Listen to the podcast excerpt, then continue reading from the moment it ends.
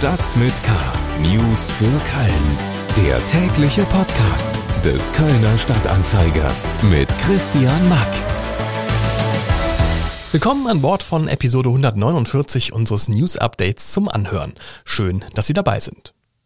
Unsere Themen für den 6.4. sind die Toiletten-Challenge von TikTok verwüstet Kölner Schulklos. Ermittlungsgruppe Bubi, wie die Polizei auf die Namen für ihre Ermittlerteams kommt. Und wir starten die Initiative KSTA Green für ein nachhaltigeres und umweltfreundlicheres Leben in Köln. Schlagzeilen. Am Kölner Südstadion ist jetzt mit dem Aufbau einer Zeltstadt für Geflüchtete aus der Ukraine begonnen worden. Auf dem Parkplatz entlang der Vorgebirgsstraße werden laut Stadt kurzzeitig bestehen bleibende Wohneinheiten entstehen, die familiengerecht und in sich abgeschlossen sein sollen. Insgesamt wird es dort Schlafplätze für 582 Personen geben. Geflüchtete sollen dort nicht länger als drei Tage bleiben, bevor sie in andere städtische Einrichtungen vermittelt werden, heißt es weiter. Mit den Unterbringungsmöglichkeiten auf dem Fortuna-Parkplatz soll die Messe in Deutz entlastet werden. Dort leben derzeit rund 1100 Menschen aus der Ukraine. Die Planungen für ein neues, fast sieben Millionen Euro teures Obdachlosenwohnheim in Mülheim mit 29 Wohneinheiten konkretisieren sich. Der Bauausschuss hat am Montag mit breiter Mehrheit beschlossen, dem Stadtrat eine entsprechende Beschlussvorlage für das Bauvorhaben an der Schönrather Straße vorzulegen. Das Heim soll allerdings nun doch nicht als klimafreundlicherer, aber teurerer Passivbau errichtet werden, den das Ratsbündnis aus Grünen, CDU und Volt ursprünglich bevorzugt hatte. Die Produktionsfirma von Moderator, Satiriker und Podcaster Jan Böhmermann mit dem Namen Unterhaltungsfernsehen Ehrenfeld ist mit ihrem Firmensitz samt Fernsehstudio von Ehrenfeld nach Bickendorf umgezogen. Bisher war das Studio in der Oskar-Jäger-Straße in Ehrenfeld im Gebäude eines früheren Teppichhandels untergebracht. Jetzt hat Böhmermann mit seiner Crew im Segro-Park Köln City an der Vitalisstraße in Bickendorf eine Fläche von 2650 Quadratmetern gemietet. Dort wird bereits seit Anfang des Jahres das ZDF-Magazin Royal aufgezeichnet. Mehr Nachrichten gibt's auf ksda.de und in der KSDA Nachrichten-App. Noch mehr ausführliche Hintergründe und Stimmen rund um Köln kommen jetzt. Schule. Es gibt Internettrends, die sind echt für die Tonne oder in diesem Fall echt fürs Klo. Auf Smartphones von Schülerinnen und Schülern macht gerade auf der Videoplattform TikTok die sogenannte Toiletten-Challenge die Runde. Das verleitet Kids gerade auch an Kölner Schulen dazu, Schultoiletten zu verwüsten. Aus unserer Lokalredaktion ist mir jetzt hierzu Alexandra Ringendahl zugeschaltet. Hallo Alexandra. Hallo Christian. Ähm, über diese Toiletten-Challenge haben wir ja schon mal berichtet, ähm, aber nochmal zum Verständnis für alle, die von TikTok keine Ahnung haben. Ähm, worum geht's da? Also TikTok ist eine Social-Media-Plattform, bei der Jugendliche Videos ins Netz stellen.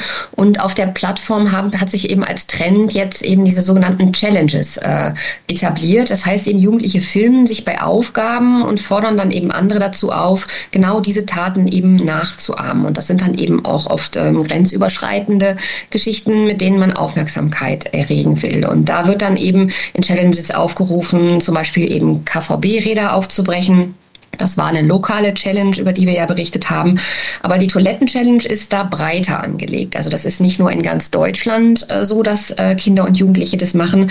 Das äh, ist auch aus den USA rübergeschwappt, ähm, wo Schülerinnen und Schüler das auch so handhaben. Und die ist dreiteilig. Im ersten Teil wird eben in dem Video dazu aufgerufen, die Toiletten eben mit Toilettenpapier zu verstopfen. Im zweiten Teil sollen die Toilettentüren dann ausgehängt werden. Und im dritten Teil äh, wird dann eben dazu aufgerufen oder wird vorgemacht, wie man eben ähm, Papierhandtücher oder Toilettenpapier anzündet in den Toiletten. Du hast es gerade schon gesagt, es ist ein globales Phänomen und natürlich ist es auch deutschlandweit dann verbreitet. Ähm, und äh, auch Schülerinnen und Schüler in Köln machen, äh, man muss es sagen, natürlich diese, ähm, diese Challenge jetzt nach. Ähm, am Dreikönigsgymnasium Bilderstöckchen ist das zum Beispiel vorgekommen. Äh, was war da los?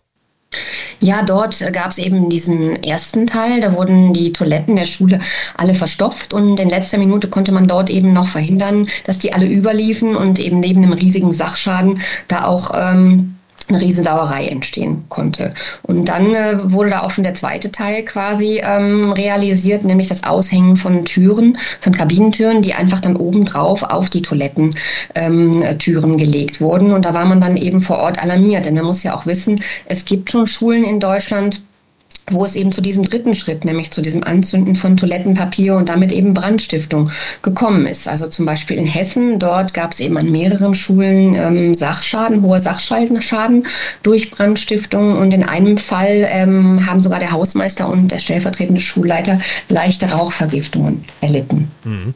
Ähm, wie reagieren denn jetzt die Schulen in Köln auf diese neue Bedrohung fürs Schulklo? Ja, es gibt also erstmal in betroffenen Schulen dann eben keinen unkontrollierten Zugang mehr zu den Toiletten. Das heißt, ähm, konkret auch in, im DKG äh, wird jetzt jeder Toilettengang einer Schülerin, eines Schülers von den Lehrkräften einzeln dokumentiert. Es gibt aber auch Schulen, wo man jetzt eben sagt, dann gibt es eben auf den Toiletten kein Toilettenpapier mehr und man muss das als Schüler eben selber von zu Hause mitbringen. Und natürlich werden die Eltern auch informiert und ins Boot geholt und auch gebeten, dringend gebeten, und zwar eben auch an vielen Schulen, auch da, wo das noch nicht passiert ist, mit den Kindern über diesen üblen Trend eben zu sprechen und denen klar zu machen, dass das nicht einfach nur so ein Streich ist, sondern dass es eben um Sachbeschädigung geht und dass auch ein Straftatbestand ist. Und dass man eben auch dann, wenn man als Schüler oder Schülerin erwischt wird, Konsequenzen zu tragen hat. Außerdem werden auch die anderen Schülerinnen und Schüler eben aufgefordert, Beobachtungen auch zu melden und auch zur Aufklärung beizutragen und ihnen auch deutlich zu machen, dass es sich dabei keineswegs um Petzen handelt.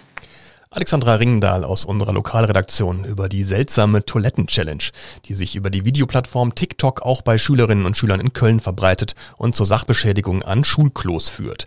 Mehr dazu im Kölner Stadtanzeiger und auf ksda.de. Kriminalität.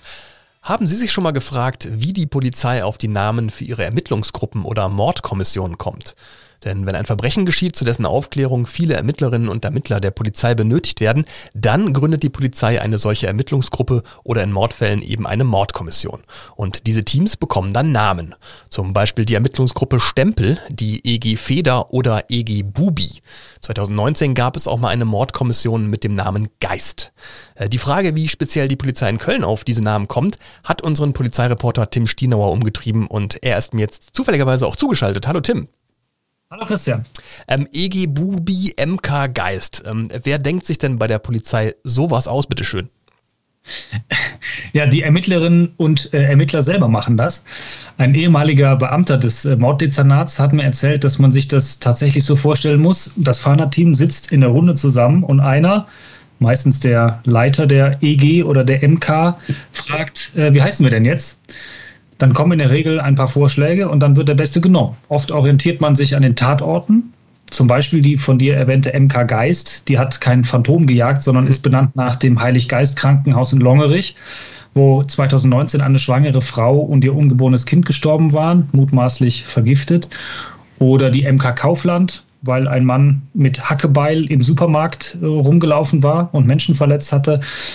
Oder aber der Name hat einen Bezug zur Tat oder abstrahiert auch zu den Tätern. Zum Beispiel die EG Bubi, die sehr jung aussehende Juwelenräuber gejagt hat, oder die EG Feder, die aktuell diese Woche noch Wohnungen und Steuerberaterkanzleien in Köln und Bergisch Gladbach durchsucht hat nach Beweisen für Betrug mit Corona-Soforthilfeanträgen und Feder deshalb, weil diese Soforthilfen eigentlich finanzielle Einbußen von Solo-Selbstständigen abfedern sollten.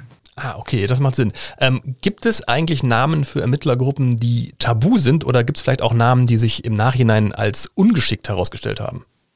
Ja, die gibt es. Also früher zum Beispiel benannte man eine Mordkommission schlicht und ergreifend nach dem Nachnamen des Opfers. Konnten sich die Ermittler und Ermittlerinnen gut merken, also MK Schmitz, MK Müller. Das macht man heute nicht mehr, aus Datenschutzgründen.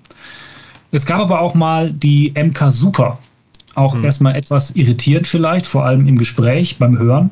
Gemeint war aber nicht super im Sinne von überragend, sondern äh, Super Salad, ein Imbiss in der Innenstadt, wo 2007 die junge Inhaberin einem Raubmord äh, zum Opfer gefallen war.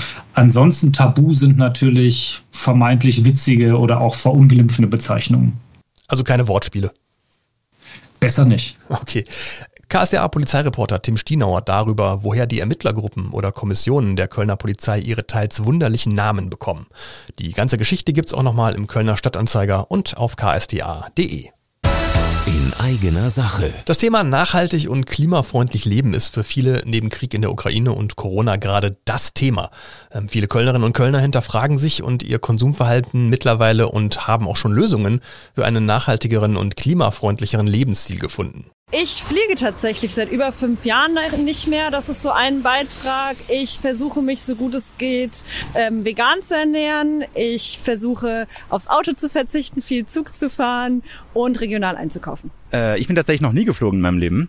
Ähm, hab kein Auto gehe sehr viel zu Fuß und fahre ansonsten sehr, sehr viel ÖPNV und auch sehr gerne ÖPNV. Und ansonsten äh, verzichte ich beim Einkaufen auch, wenn möglich, auf Plastiktaschen und, und versuche irgendwie mit Stoffbeuteln und so einkaufen zu gehen. Ich bin durch äh, mein Baby, was vor acht Monaten auf die Welt gekommen ist, darauf gekommen, äh, ja, dass das ganz schön viel Müll macht, so äh, mit den Windeln und alles. Und deshalb versuche ich jetzt einfach mehr Dinge zu kaufen, die man lose kaufen kann.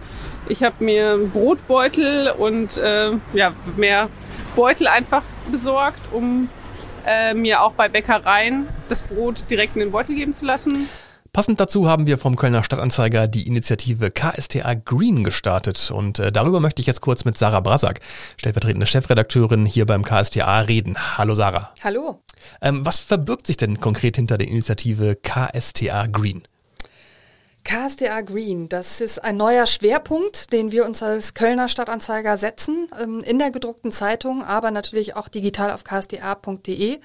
Ähm, wir berichten natürlich schon lange über Nachhaltigkeitsthemen, über Klimaschutzprojekte, ähm, geben jetzt ganz aktuell natürlich auch in der Ukraine Krise Tipps, wie man Energie sparen kann, ähm, weil ich glaube, jetzt gerade ähm, ist dieses Thema auch extrem virulent nochmal geworden durch den Ukraine-Krieg. Hm. Nicht nur, weil die Preise explodieren, sondern weil die Menschen eben auch sich unabhängig machen wollen von, von Putins Gas, äh, ganz konkret, und sich überlegen, okay, welchen Beitrag kann ich dazu eigentlich leisten? Und ähm, das haben wir also schon immer gemacht, aber wir wollen jetzt noch mehr davon machen. Also es ist jetzt auch am Montag ja der dritte und letzte Teil des ähm, äh, Berichts des Weltklimarats rausgekommen, der auch nochmal betont hat, ähm, dass die Zeit, die uns bleibt, um die Weichen zu stellen, damit diese Erde noch bewohnbar ist, sehr, sehr kurz nur ist und wir jetzt im Prinzip eine Revo Revolution brauchen. Und ich glaube, viele Menschen da draußen spüren, dass es diese Revolution jetzt wirklich geben muss. Und wir möchten als Kölner Stadtanzeiger sozusagen mit dazu beitragen, ähm, dass ähm, wir tolle nachhaltige Produkte vorstellen, tolle Ideen äh, vorstellen, inspirierende Menschen vorstellen. Und das werden wir künftig unter diesem äh, neuen Schlagwort KSDA Green bündeln.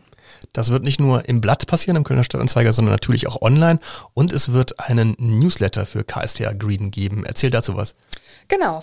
Einmal pro Woche und zwar immer freitags ähm, wird äh, Rebecca Lessmann, die Redakteurin hier bei uns in der Magazinredaktion ist, äh, Newsletter verschicken und ähm, da wollen wir genau das machen. Also wir wollen coole, nachhaltige Projekte in Köln und der Region vorstellen, ähm, neue Läden, wir wollen äh, Tipps und Termine geben, also der, der nächste Rhine Clean-Up zum Beispiel oder die Pflanzentauschbörse oder vielleicht auch das neue vegane Eis von einem Kölner Startup irgendwie vorstellen. Mhm. Also ähm, wir wollen Newsletter machen, in dem man sich eben informieren kann, was in Köln und der Region so geht und wie man auch mit relativ einfachen Mitteln, also äh, Lifehacks quasi, ähm, sich ein bisschen umstellen kann in seinem eigenen Leben.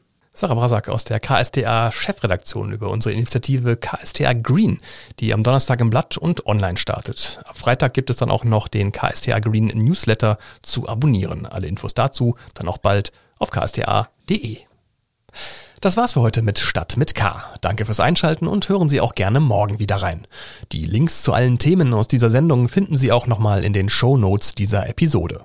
Abonnieren Sie diesen und all unsere anderen Podcasts gerne überall da, wo es Podcasts gibt, um keine neue Folge zu verpassen. Mein Name ist Christian Mack. Bleiben Sie gesund und bis bald. Stadt mit K.